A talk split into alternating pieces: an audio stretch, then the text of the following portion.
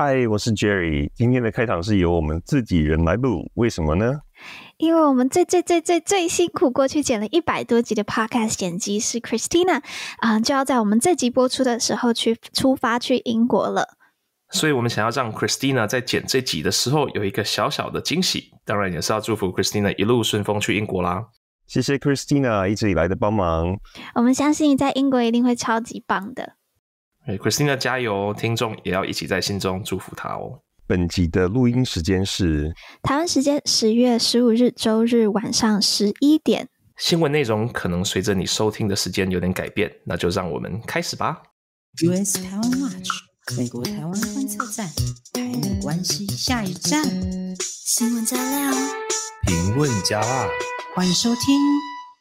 观测站顶加辣。欢迎收听第三季第九十六集的观测站底加啦！我是可心，我是 Jerry，我是 Ting。对，就是麻烦每一个就是听众听到刚才前面的内容，都在心中默默的来祝福 Christina 到啊、呃、英国是一路顺风，然后在那边也都可以很顺利。当然，其实他到英国之后还会继续帮我们剪啊，大家不用担心。还是要辛苦他了，还是很辛苦。好，那我在这边也要，呃，这边特别不好意思，要跟大家讲一下，我们上一周的呃录音的时候，这个真的是我自己呃没有很小心，那就是在讲呃这个以巴跟哈马斯的这个部分的时候，有一些内容是有误的，所以当时感谢我们的听众马上的。就是跟我们提醒我们，然后我们也赶快的赶快把错误的内容剪掉，然后并且重新呃重新再发发我们的 podcast。那包括在内容里面有提到，就是说呃好像是这个加萨走廊回归法塔，但是并没有回归法塔，在二零一七年的这个时候，然后那时候有提到这一个。呃，蓝色很漂亮圆顶的那个那个清真寺，那个并不是阿克萨清真寺，那个是 Dome of Rock。那非常谢谢这位听众的纠正啊，也真的很不好意思，我们这边。两处竟然有有两处都没有好好做到，就是查核，那我们赶也赶快就把它下架了。那我们就重新上架，那下面的内容是正确的。那再一次感谢这位听众。那我们今天也有就是特别小心我们的内容。那因为我们也不是真的不是嗯在中东方面的专家，那我们之后会更加的小心。好，那今天呢是 Jerry 跟 Ting 来录音。Jerry，你要不要讲一下你为什么在 Bay Area？我对我其实这一次来是因为刚好我们昨天在 Bay Area 这边，我们有一个观测站的见面会。其实我们这应该是第二次了，去年我也来过，就是因为你知道吗？我住在 Houston，然后香菇在 Seattle，所以我们之前的一些活动通常都是在这两个地区。但是我觉得我们应该要就是认识更多，因为其实 Bay Area 超多台湾人的，所以我觉得我们可以啊。呃应该要在多一些的地方 办一些活动，这样子。像我们之后可能也会在 DC，、我们最近 DC 的观测站成员有越来越多的趋势，所以 觉得之后也可以常常在 DC 办活动。那这一次是 Ting 也有主讲，对不对？对，Ting 是我们的那个 keynote speaker，而且他超厉害的，他就是全程都用台语讲。哦、真的假的？我我觉得我我可能用台语可以稍微跟人家聊天，可是 要讲一个 keynote，我可能没有办法。这听你全都用台语讲啊？呃，对，嗯，其实因为其实很好玩，就是因为我想说，嗯，我是算是会讲嘛，那可是我其实也没有尝尝试过用台语全程讲将近一个小时的，而且是很严肃的美中台议题，嗯，right，那其实有很多一些 keyword 啊，我都还要再去请教别人，甚至是问到台语教授，因为这些。像说，比如说我们说贺，常说贺组，对不对？或者说我们常说这个，呃，甚至说像潜水艇这些东西，其实都有人在研究说这种的台语要怎么讲。哎、欸，以巴冲突怎么讲？一些的巴勒斯坦冲突，呃，冲突。哎呦，哦，厉害哦！哎呦，我也是没有办法查核啦，又跟你讲了一个从头到尾都是错的东西，我也是不知道啦。只是我觉得一个很好玩的现象是。呃，因为是希望说，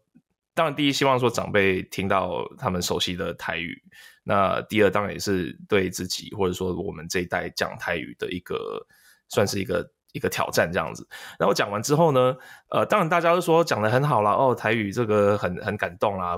嗯，可是然后第二句他们就说，你下次可不可以讲英文？因为我想要让第更多的第二代呃也听到这样的。那我说内心就有一点点想说，果然是这个。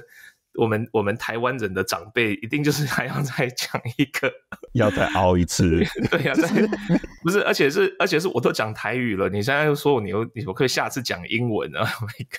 个辛苦了，那接下来就就再办一场吧，Jerry 你再飞一次吧。会啊，我们觉得我们这一次的反应都很好，而且这一次因为就是我们场地时间跟就是性质的关系，所以我们其实这一次蛮限量的，我们就是其实。嗯没有非常多人，但之后我们可能，我觉得这次的反应很好，我觉得我们下次可以再就是让它扩大，对啊。然后这次像我这次在分享黑客松的时候，超多人非常感兴趣，然后他们就说：“你真的就要来这边办呢？我们是 Bay Area 啊，对啊，嗯，所以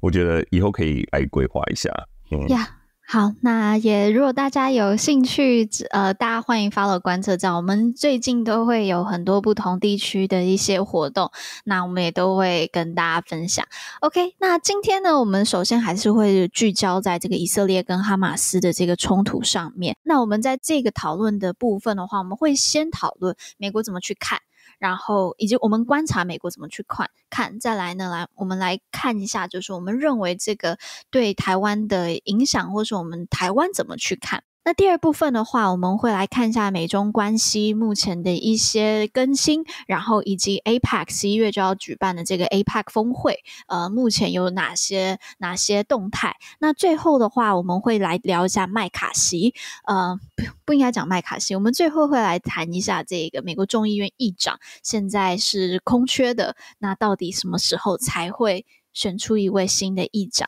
好啦，那在呃国际新闻的部分，我们这次选了两则新闻。第一则新闻的话是在十四号的时候呢，澳洲他们举行了一个原住民之声的一个修宪公投。那这个公投主公投的主要目标就是赋予原住民还有他们一个叫做呃托勒斯海海峡的岛民，给他们在宪法当中有一个地位，然后透过建立一个原住民的这个咨询。机构让澳洲原住民对于政策的声音可以更好的被纳入，会被呃他们更好的提出。不过最后这个公投在礼拜六的时候是遭到否决了。那当然，嗯，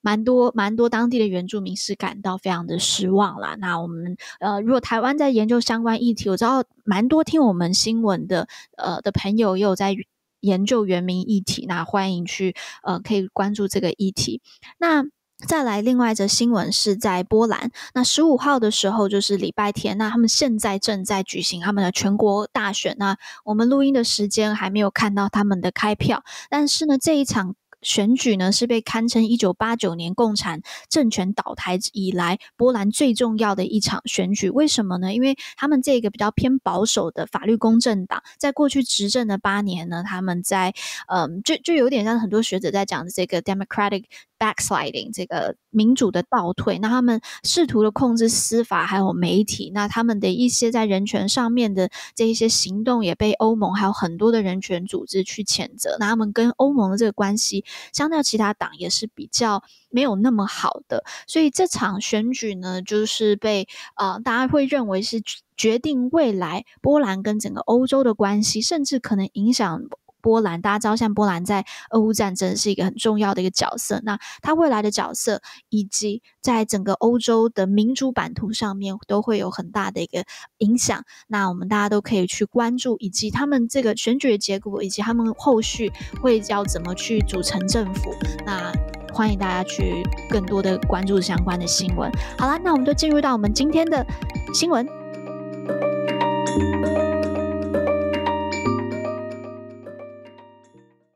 好的，首先我们先来看一下以色列跟哈马斯。嗯，我我这边就不更新这个整个战争的动态了，因为相信这个战争的动态很多很多的呃新闻内容都有在更新。那大家在看 Facebook 一定都会比看呃听我们 Podcast 更新的还更快，所以我们这边就不讲。那我们一开始就先把我们的焦点放在说美国。以及我们现在观察美国怎么去看这一个以巴，嗯，现在以色列跟哈马斯的这个冲突。好，那 Jerry，你要不要先来分享一下你是你怎么观察的？嗯，我自己就是身为一介平民，就是在美国这边 看，就是不管是看新闻也好，或是看一些网络上的讨论也好，我自己的理解就是，政治精英主要都还是听以色列啊，因为这件事情很政治正确。就是你讲说我们要听以色列，这件事情很政治正确吗？就是不会很很，就是是一个很安全，是一个安全牌。你看，像台湾不是也是一零一有打上那个以色列国旗的颜色嘛？Yeah. 就是都都很快嘛。那但是我觉得年轻一辈可能就不太一定。有一些人的看法可能会觉得，哦，这真的是有点太左教的感觉。不过我觉得年轻一辈可能也是因为接受到的信息以及没有。就是 没有老一辈的那些包袱啊，然后他们看历史的事件的角度比较不一样，他们就会觉得，其实就是以色列一直在压榨，就是加沙走廊的居民啊，就是，所以他们，所以像前阵子爆发那个哈佛大学生的公开信，有三十五个人就是联署了一个信，然后呢，他们是说这一次的冲突就完全都是以色列的责任。但我自己是觉得，我我了解他们的出发点，但是说完全都是他们的责任，也是有点太那个啊。嗯、就是这群人之后就被，因为到美国很多的那个大企业，啊、而且他们大企业全部都很、嗯、不是全部啦，就很多的大企业老板都是犹太人。犹太人，然后他们就说，就有好几位大企业老板就说，永不录用这一群人。对，就说他们价值观偏误，然后呢，嗯、要校方公开这三十个五三十五个学生的名字，因为他们要。就是串联这些他们认识的企业界的人，然后对这些人要永不录用。嗯、但也有很多人后来就觉得，就是针对这个 backlash 的的 backlash，就是觉得有点太，他们都还只是学生，right？就是很多人在年轻的时候的想法，就是会犯错，或是他们可能就是年轻时候想法跟他后来的想法，都人都是会成长跟转变。我觉得他们又觉得，就是这些企业有点太太夸张了，就是。有必要做到这样子吗？然后就觉得、嗯、对，然后就开始有更多的讨论啊，讲说这些企业怎么样怎样怎样。嗯、所以就是看到这个转变也是蛮蛮有趣的。不过我我觉得这就是大致上的观察了。我是觉得呃不同的声音也有，然后呢，但是我觉得年轻一点的人他们可能会有比较不一样的看法。不过在媒体新闻上，主流媒体新闻上。至少美国的呃精英阶层，就是就是你看到的那些议长啊，众议院议呃，现在众议院没有议长哈，就是像 参议院议长这些，对，包括包括甚至像民主党的人士，大部分的建制派也都还是挺以色列嘛，yeah, yeah. 对啊。那听你怎么观察？嗯，其实让我想到那个，嗯，你说年轻一代的政治正确，我反而觉得年轻一代的政治正确会是在。巴勒斯坦，至少说巴勒斯坦人民这边啊，嗯、不一定在哈马斯他们的呃行为上，是是是，就是、没错。对，就是说，呃，让我想到二零零九年的时候，那个日本的大作家村上春树，他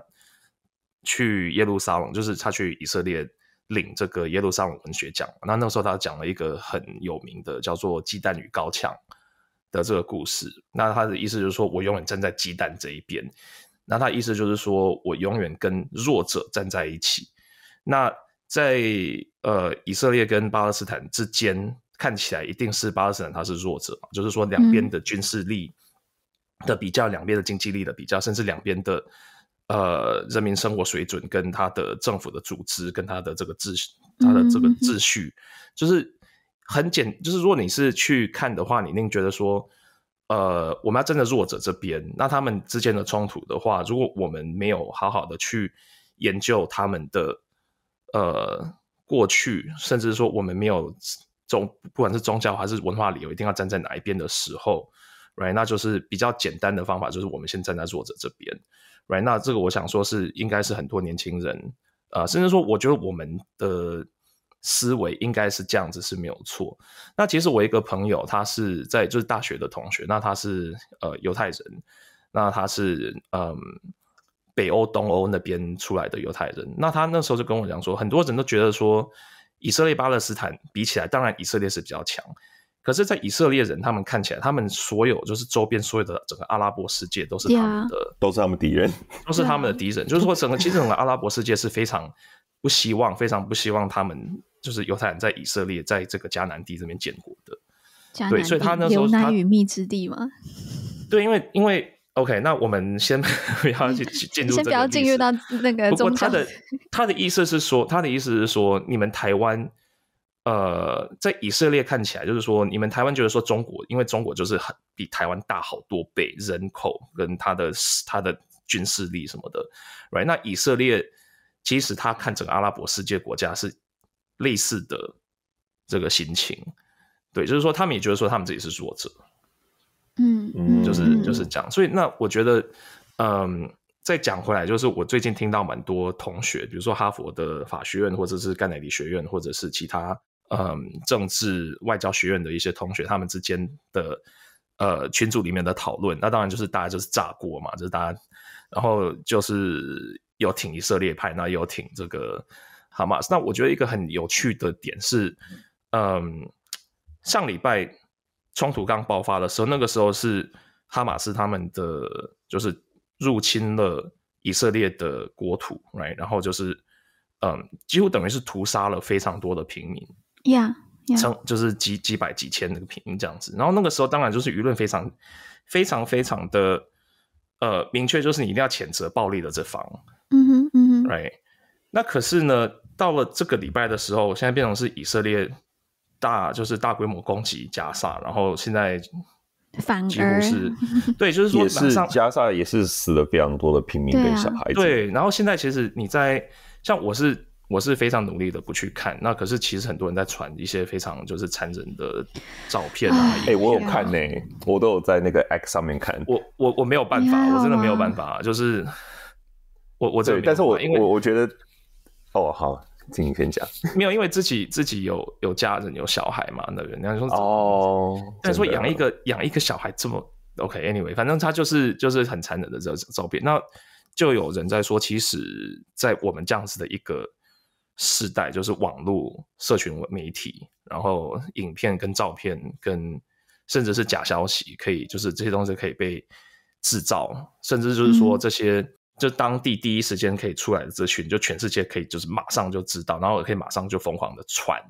的这样子的一个时候，这样舆论它是它的风向是怎么被带，或者它的风向怎么会去变？嗯、对，这个东西都是比以前速度快非常非常多。我我觉得这就是我刚刚想要讲的，就是我其实是后来有在 X 上面 看了蛮多影片跟照片的，就是蛮恐怖的。但但就是我想要强调，就是假讯息真的非常多，以及带风向。就是很多第一时间，因为他可能，而且你知道，加上他是一直以来就是近至少近几好几年来都是被以色列封锁很多资源嘛，然后很多东西也出不来，嗯、然后所以我觉得在第一时间关键时间点，你到底网络上的风向是什么样，大家舆论民情是怎么被带的，其实还有蛮决定性的因素，因为就是第一时间的话语权或者是他的那个 narrative 是怎么走。然后对，一开始就是说哦，很残忍，很残忍。然后后来，但是就被发现，尤其是在 X 上面，因为现在就是每个人都可以有那个 badge，对不对？就是蓝色的那个，就是好像被认证，其实都没有。然后很多都是假的，可能是好几年前的影片，甚至有游戏画面被人家拿来用，然后大家都不都不知道，然后反而让这些真正就是在当地或是一直长期以来有在关注这些议题的记者，就是疲于奔命，他们就要一直去。澄清哦，这是假的，这是假的，这是假的，然后反而没有那么多的时间去投入在真正报道这件事情上面。所以我觉得大家在看新闻的时候，尤其是在社群媒体，不管是 X 或是像脸书什么的，都还是要再小心一下，就是要再多方认证。呀，哎，等一下，我们我们内部不是说我们尽量还是。保持叫他 Twitter 吗？Twitter 吗？没有人喜欢 X 哦，OK OK，就当做没有这件.就是 Elon Musk 这件事 take over 这件没有发生过，好，好，无视他这样子，OK。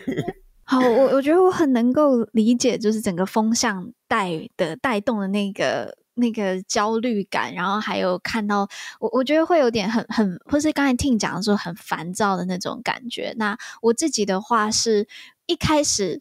这件事情爆发的时候，我马上在以前以色列的同学，呃，就我的以色列同学，他现在在美国，他就传了很多的这些内容。那我想这次的，呃，这次刚才 Jerry 也讲，就是说在政治上面比较正确的部分，可能是在呃是要谴责这一些，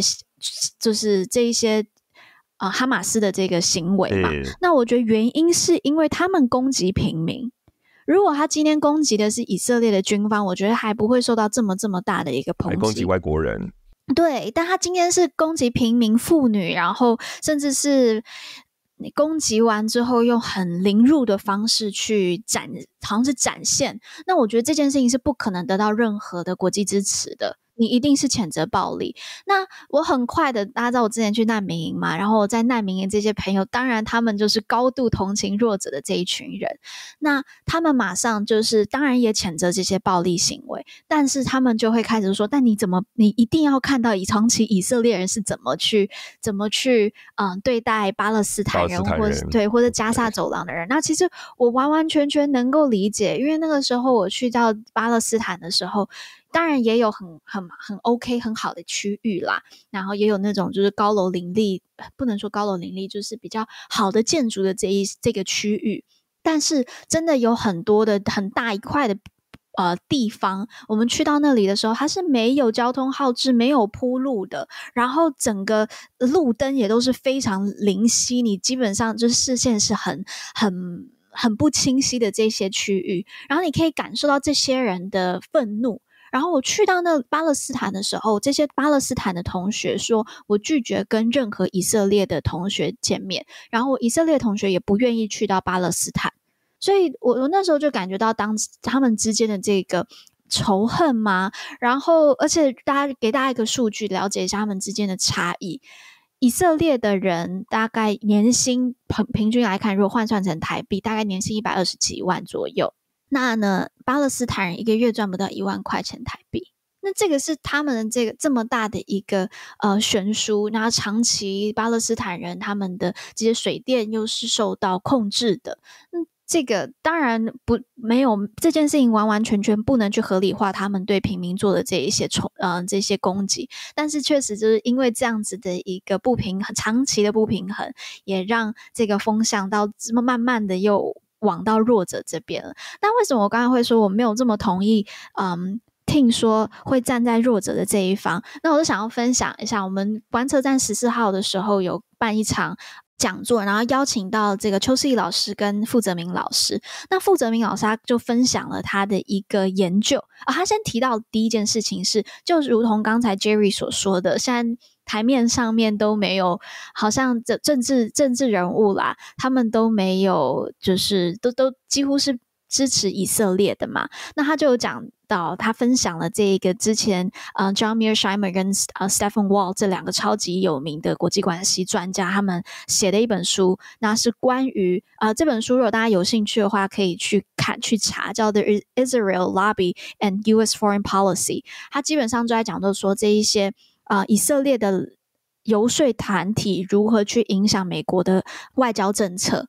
然后傅泽明老师讲都说，这美国的游说团真的太强了。那就算这些人他们对巴勒斯坦是有同情的，他也不太可能在台面上面说出来。OK，那傅泽明老师他之后呢，又做了一个提供了一个他在七月的时候，今年七月他做的一个研究，就嗯、去询问说，美国你对于你支不你支持支不支持美国出兵，或是呃美国在支援海外的军事行动上面的态度？其中一个数据可以跟大家分享：当今天成功的几率，就这场战争获胜的几率是百分之百的时候，大约是百分之七十的人都是赞成美国去去出兵的，或者美国加参战这样子。那如果今天的这个成功率是百分之七十五的话，那这个数据就降到大概是五十五十七、五十五十八趴这样子。那如果今天的胜率是五十趴的话，那这个意愿呢是四十五趴左右。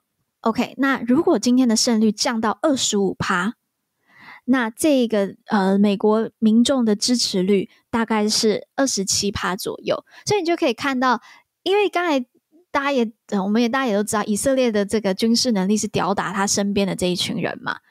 他的这个成功的几率大概就是百分之百吧，就是都是七十五趴到百分之百啦，就是这个几率是很高的。那你会看到越高的几率，成功的几率。美国民众越会去支持，然后我们之前不是也有提到，就是说在投票的时候，民众更会想要去投一个他觉得会赢的人，所以我也会觉得，就是 not necessarily，我觉得大家会同情弱者，在论述舆论上面，我会去同情弱者，但是是不是真的都会在行为上面去支持弱者？在外交政策上面，对，我觉得 not necessary。那嗯、呃，这个研究我觉得也可以再多跟大家分享一下。就是呢，他问，就是也问民众说，当美国大兵的这个死伤，就是如果只有三十五个死，就是死三十五个美国军人，美国愿意参战的趴数大概是七十七十三趴、七十四趴左右。但如果人数来到死亡人数来到三百五十人的时候，愿意参战或是愿意出兵的这一个意愿来到五十五十一、五十二。但是人数到了三千五百人的时候，这个数字就降到了二十五趴，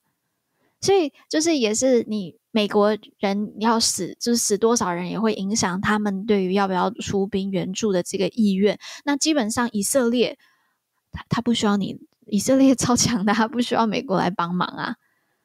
对啊，所以一讲完我就觉得好像反观台湾哦，就很想拿这个就是这个 matrix 拿来分析台湾现在的状况。呀，我觉得这个这个这个民调我觉得超级重要。那我就不好意思一直在把就是傅哲明老师所有的那个这个研究都 讲给大家听，但这个研究我觉得真的非常的精彩。那如果大家有兴趣，欢迎就是在在网络上面或者是在呃之后这个研究出真的推出来的时候，可能我再问一下傅哲明老师，可不可以跟大家分享？OK，好，那所以以上是我对于就是美国怎么去看。以色列的这个态度，我们我我自己的感就是从傅哲明老师的这个研究去去思考的。好，那我觉得我们就进入到下一个阶段，就是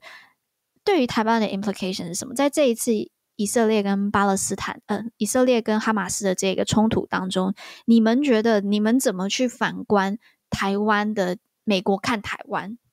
？Jerry 要不要先说？你说美国看台湾吗？嗯，现在我觉得。或是台湾应该怎么看好了？嗯，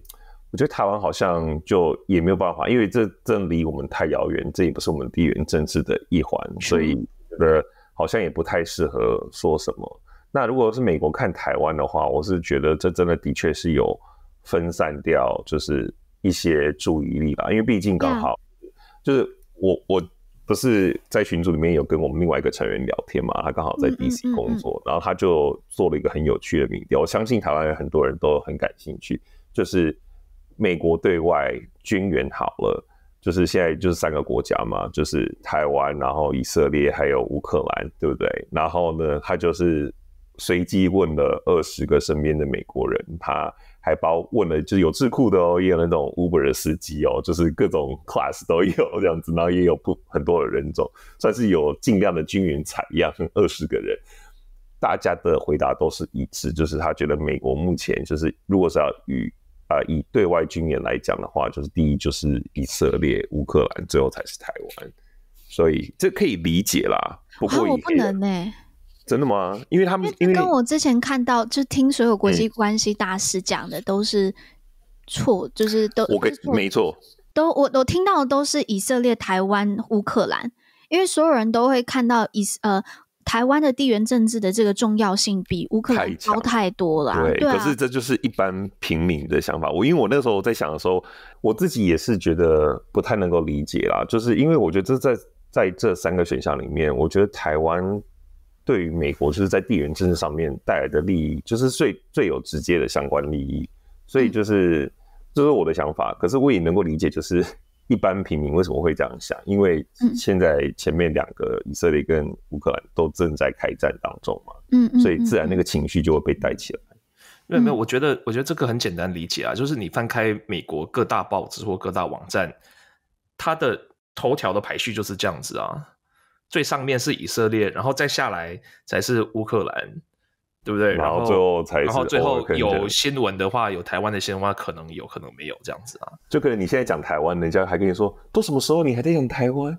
明明就是以色列，就是我我觉得就是就是 就是注意力的问题嘛，就是对啊，我觉得是注意力。现在报纸它的它的它的 priority 就是这样子啊。Yeah，对。那我觉得报纸的 priority 不一定是 decision maker 的 priority。没错，嗯。对，可是它会是，它就反映到了大众，就是民众跟整个整个社会的的舆论的 priority。嗯嗯、yeah. 对啊，对啊。然后我想再稍微讲一下，就是刚刚前面不是讲到以色列的影响力很大吗？嗯，然后这个之前我们也讲过嘛，因为以色列有一个非常有名的游说团体，叫做 AIPAC，就是 AIPAC。你知道我现在就看他们的网站，然后他们网站第一个那个进去那个 banner 就直接写说 Israel at war，就是现在正是在战争。嗯、然后呢，它下面再往下滑，你就看到那个一个一个影片，然后那影片就是所有美国的政治人物、参众议员，然后来参，包括拜登，然后还有那个那个 Jeffrey 是现在民主党的算是众议院的 leader 嘛，跟。内塔尼亚胡见面的画面啊，什么就来参加他们的活动啊，嗯、所以你就知道，所有不管是美国总统或是共和党、民主党，全部都跟这个 AIPAC 有非常好的关系。而且你看他的 slogan 非常的 smart，他就是我自己看来，以台湾人角度，他就是 slogan 就是写说 Keeping Israel safe, safe and America strong，就是他把这两个是绑在一起的，嗯、就是让以色列安全，嗯、然后让美国强壮。然后会觉得哇靠，就是这个真的很厉害耶！就是这是他们的叙事手法跟他们的宣传这样子，对。好，分享一下而已。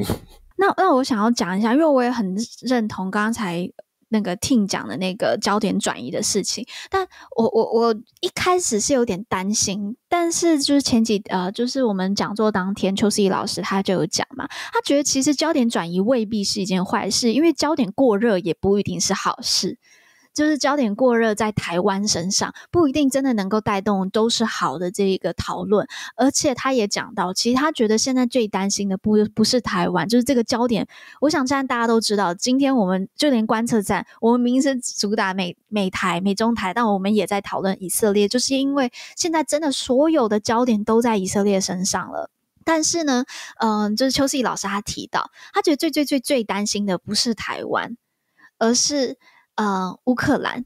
因为泽伦斯基一直一直很希望得到这样呃，希望得到全球的这个关注，就一直跟大家讲，我们还在这里哦。但是结果就是这个战争爆发，然后所有的焦点又往那边去了，所以他觉得现在最担心的会是乌克兰。那当然，最近拜登不是呃也把台湾军呃军援台湾，还有乌克兰跟以色列全部都是包在一个法案里面嘛，然后要去通过。他其实觉得这个。可能就是拜登有听到这些共和党想要削减预算的声音，所以把这一些统包式的放在一起，其实是有可能是影响降低我们这个这个这个预算的啦。那那所以这个是。这个是邱思老师提到，但他也讲，就是说他其实觉得对台湾的军军援跟支援不太会受到太多的影响，因为政治军事采购跟武器制造都在进行当中。对，所以这个是老师邱老师他的这个 comment。那我觉得他也提到一件很重要的事情是，是我我这也是我这次比较惊讶的，就这一次以巴的冲突。全台湾都在关注，诶，而且这个关注度远超过我我所想象的。那我我觉得是一件好事，那而且呃，当然不希望这个冲突发生啦。但是我觉得这个就像邱石老师有提到，他觉得这个其实是一部分的反映全民国防的这个态度。不过我自己又有一个想法，会是、嗯、你看哦，全世界一开始都说台湾是最危险的地方嘛，对不对？然后结果结果 对，结果乌克兰先，然后呢之后这个以巴又以巴又出现，我我也虽然我开心的是现在大家真的非常的关注，而且大家很认真在看，但我也有在想的一件事情，他会不会慢慢的也让台湾人讲，就是说，你看不是说我们最危险吗？然后结果这个发生的那个又发生，还是还没轮到我们。好像觉得我们都没事了，呃，就我会希望我我目前还没有观察到这样的声音出来，但我觉得要小心。那。希望大家对于这次以巴的议题都是用，我觉得台湾，我我觉得也要提醒大家，因为我身边有一些人会觉得想要选边站，我到底要站在巴勒斯坦这边，站在哈马斯这边，他们好可怜，还是我要站在以色列这边？我觉得台湾真的，你不需要也没必要去选边站，嗯、就是呃，也不要随便的把台湾跟以色列拿去做对比。我觉得我们可以学习他们，就像刚才 Jerry 讲，就是说他们的这个论述真的很强，我们可以学习，但我们不需要轻易的去做做对比，因为就像是把台湾直接的跟乌克兰做对比，有时候也会有一些错误的嗯因果出现，那或者错误的论述出现，我觉得这是大家要小心的。好，那 Ting 你有什么想法嘞？嗯，我其实蛮认同，就是焦点过热不一定是好事啦，因为你看，就是现在的焦点都是因为有开战，而且就是因为有这个人员的伤亡，对，而且是很.是因为悲剧，对，所以我当然听到一个猫声，我我需要怎么讲吗？不用，拜托留着，这就不要剪掉，只邀请他进到进到房间，我们继续聊。好，对，所以就是因为。有人员的伤亡，有有悲剧，然后就是有很残忍的这些暴行发生。那当然，我们不是不是，我们当然是希望说这些事情永远不要发生在台湾身上。对，那嗯，因为焦点过热，很多其实是很多时候是因为情绪的关系。嗯嗯，对。那在这样子的情况下，说不定做出来的这的决策不一定是最好的。那就先，我觉得我们就先观察。那像可心讲的，就是呃，我们继续关注，然后我们当然是，就是说不要不要马上拿其他的这些，就是说我们可以去当参考，可是不一定要把台湾框在，就是一定要怎么样，或者说跟人家就一定什么样的地方一定要一样这样子的一个思维。嗯嗯嗯对，那最后我想讲的就是说，嗯，其实我觉得刚才讲的鸡蛋跟。跟高墙，我觉得不管就是你是哪里的人，不管你是从哪里来，不管你是什么样的立场，就所有手无寸铁、只想好好活着的这些一般的这些人，这些人通通都才是鸡蛋。Yeah. Yeah. 所以不就不管你是在哪一边，都都会其实都会有鸡蛋，都都有这样的人。Yeah. 好了，那我觉得，希望我们就也欢迎大家分享你对于呃这个以色列跟哈马斯冲突的这个想法。那如果大家有在以色列的朋友，那请请或是在可能比较少，如果大家有认识巴勒斯坦朋友，就真的就是嗯。多跟他们交流，给他们一些安慰。那希望这件事情都是朝比较好的方向去发生啦。好，那我们就这一则新闻就先到这里，我们就进入到 APEC 跟美中关系的新闻。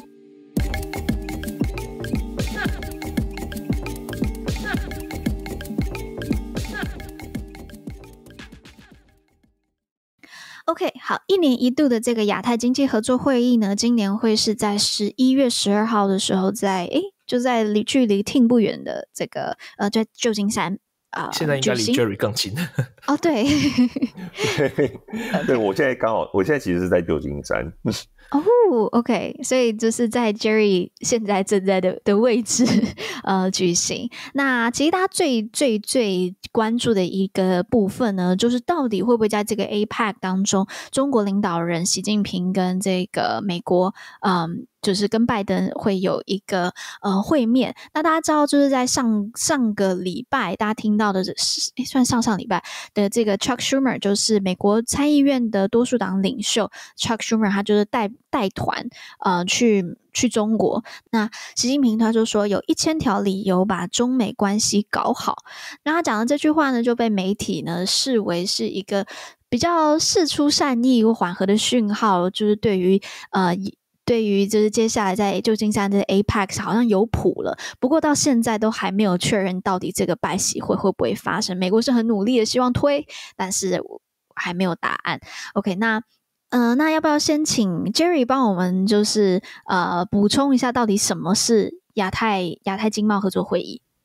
嗯，这个 APEC 呢，它就是在一九八九年成立，那主要的目的其实是促进经济。就是整个地区的经济整合的一个经济论坛，那成员有二十一个经济体，对，不一定是国家哈。那通常是占全球人口的百分之三十八 percent，然后呢，GDP 大概有三分之二，还有全部贸易的一半，所以是非常重要的一个论坛。那也是少数台湾有机会能够参加的国际组织，因为它是就是单位是经济体这样。嗯，那不过通常台湾参加的哦，还是因为是因为中国的压力，所以我们通常就是不会直接是领导人去这样子，就是要特别挑过一下那个代表。Yeah, yeah. 那过去几年都是由我们护国神山的的创办人张忠谋代表。那今年不管是就是今年是不是还是张忠谋代表台湾参加还不确定。不过呢，上周的那个美国 APEC 资深的官员啊、呃、莫瑞呢，他有访台嘛，然后呢有美国在台协会的 AIG 官员陪同，然后亲自到竹科台积电拜会，跟就是哇。邀请高层来参加今年的 APEC 盛会，就是直接从台积电抓人就对了。嗯、那不过台积电高层会不会去呢？现在还没有正式的回应。对，因为因为这是 APEC，他们除了这个高峰会以外，他们还会有很多很多场边的会议或者部长会议。那其中一个会议，我记得就是跟这一些重要的呃呃这些 industry stakeholder 啊、呃，怎么讲？就企业企业界的产业界的这些重要的嗯的的 players，然后一起老大，嗯、然后一起来开这个会。但所以当然，台积电是真的非常的重要。OK，好，那我们台湾的部分，台湾派谁去，我们就在静观，应该应该是张忠谋啦，但是是有什么样子的可能会变变动，然后还有张忠谋会跟谁去做场边的对谈，是不是？之前好像是跟彭斯嘛，有有对话过，嗯、呃，还是还是跟会跟谁？我们这也可以再去追踪。那 T，你怎么看这一次 APEC 的美中？对谈的这个层级，好，就是事情是这样，就是说，如果你两个国家，特别是两个大国在交往的时候，当然是最直接的，就是我跟你直接约，然后我们双边去见面了，就是我们不要再透过其他第三者，对不对？那可是现在中的、嗯、呃会议的时候，就是可能要比较靠大家的交流，比较靠在像这样子的多边组织，就是。习近平他刚好也会在，然后拜登他刚好也会在，然后就是可能在走廊或者是在什么地方，就是刚好度丢，那修度丢，然后就可以聊一下这样子。那这个层级当然就是比直接面，就是直接双边的这种关系还要再嗯低一级就对了，完全。懂诶，因为我爸妈刚离婚的时候，他们真的没有办法，就是好好面对面讲话，就一定要就是哦，刚好去哪一个，那我们刚好在那个地方碰面，然后拿东西给你，然后讲完就瞬间走。没有，可是这个其实对台湾来讲也是一个，反正是好事，对不对？因为台湾就是为什么台湾这么积极加入这些国际多边组织，就是因为你可能没有办法直接去见到。就是直接去建立那种官方的一对一的管道，嗯、可是你在多边组织的时候，就有很多这样子的机会。对，Yeah，so so yeah，true，完全同意，这对我们也是一个好事啦。好，那 APEC 还有 APEC 还有一段时间才会，就是下个月嘛，那我们就持续的关注。我想可能现在习近平还不会太早的试出这个，嗯，试出态度。我觉得有可能他也想要表现的。不能说不是欲擒故纵，但是表现的难，不要在这么早的时间就先 confirm 一件事情啦，那留一下他自己的一个弹性，那这可能是他自己呃一个一个计算当中，那我们就继续的关注。好了，那我们就进入到我们一直在聊的这个众议院议长的部分。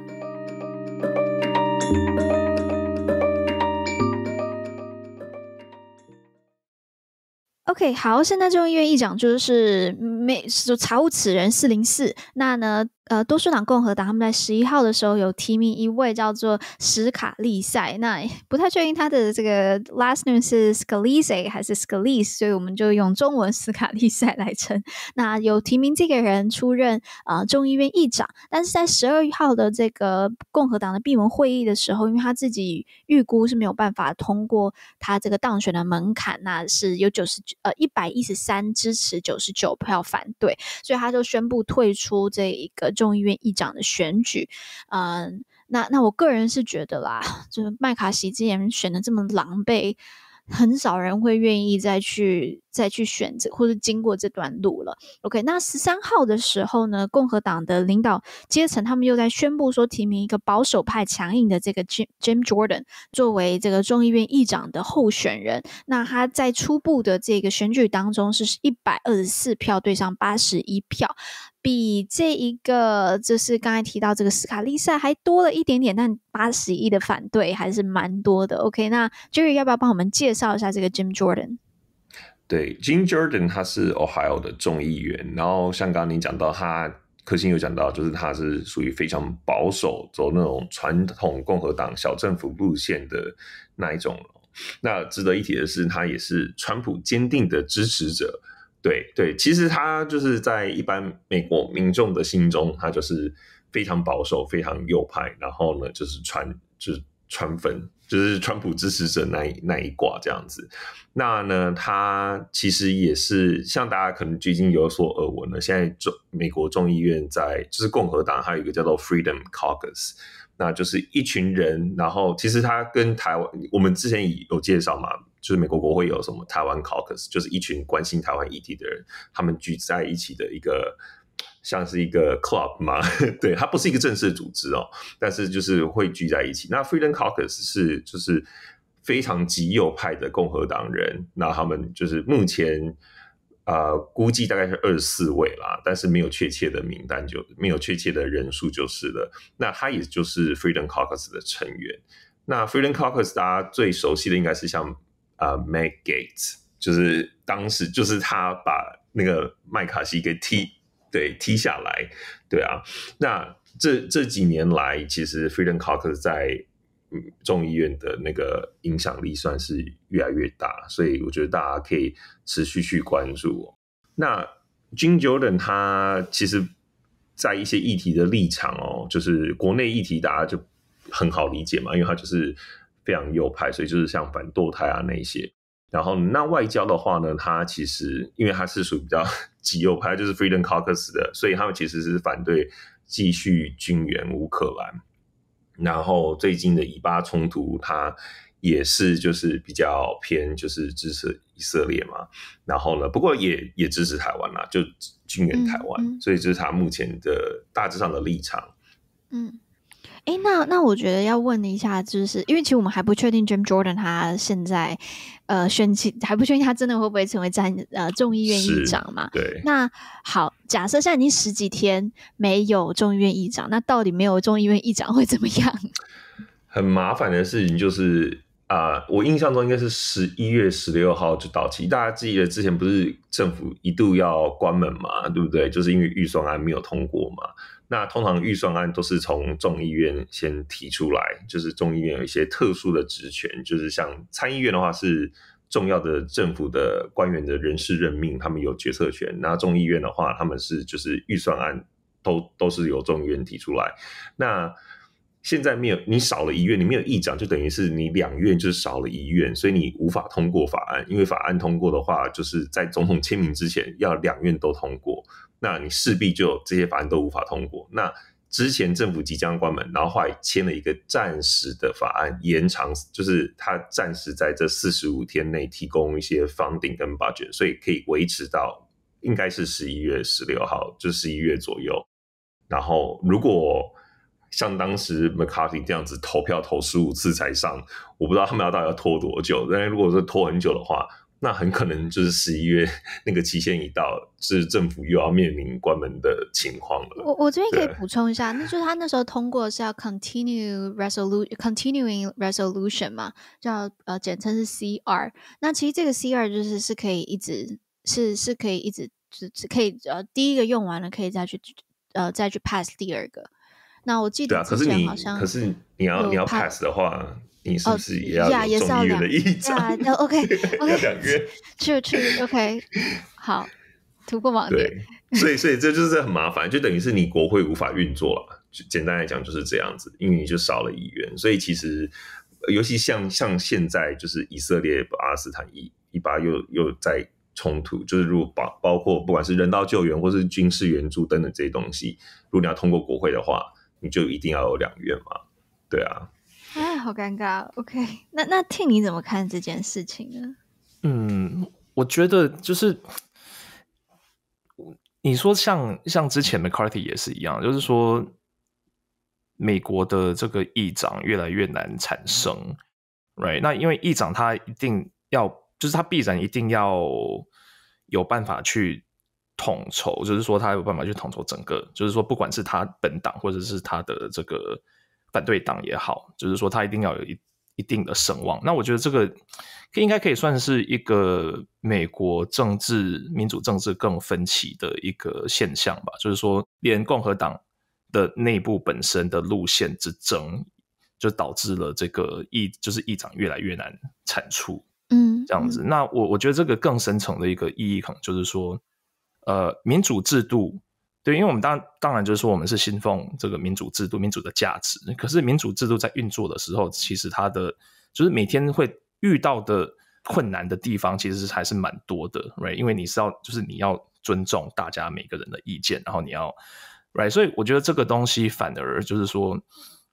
会让反民主的人有可以去操作。因为有时候你看民主这么没有效率啊，所以你看这个，就是说美国这么乱啊什么的，对。那我觉得这个当然不是一个好现象，对。那可是就是说现在我们现在的这样子的一个环境，这样世界的环境里面，呃，大家对于意见的呃敏感度，大家对于这个政治的分歧，然后大家就是对你立场不一样的人的这样子的，就是大家的这个互动越来越，就就是说可能是越来越这个紧张的时候，对，那我觉得，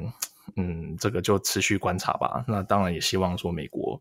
可以赶快就是进到下一步，然后我们可能可以选出一个议长出来，然后可以可能很多重要的事情，像 Jerry 可欣讲的，我们还有很多事情要做，这样子。Yeah，我觉得这个确实比较，我自己也很担心，就是这件事情会让其他人怎么去批评民主制度，然后或是对民主制度的一个信任啊、我觉得这个都是我。我觉得在大方向上面，我比较担心的一件事情。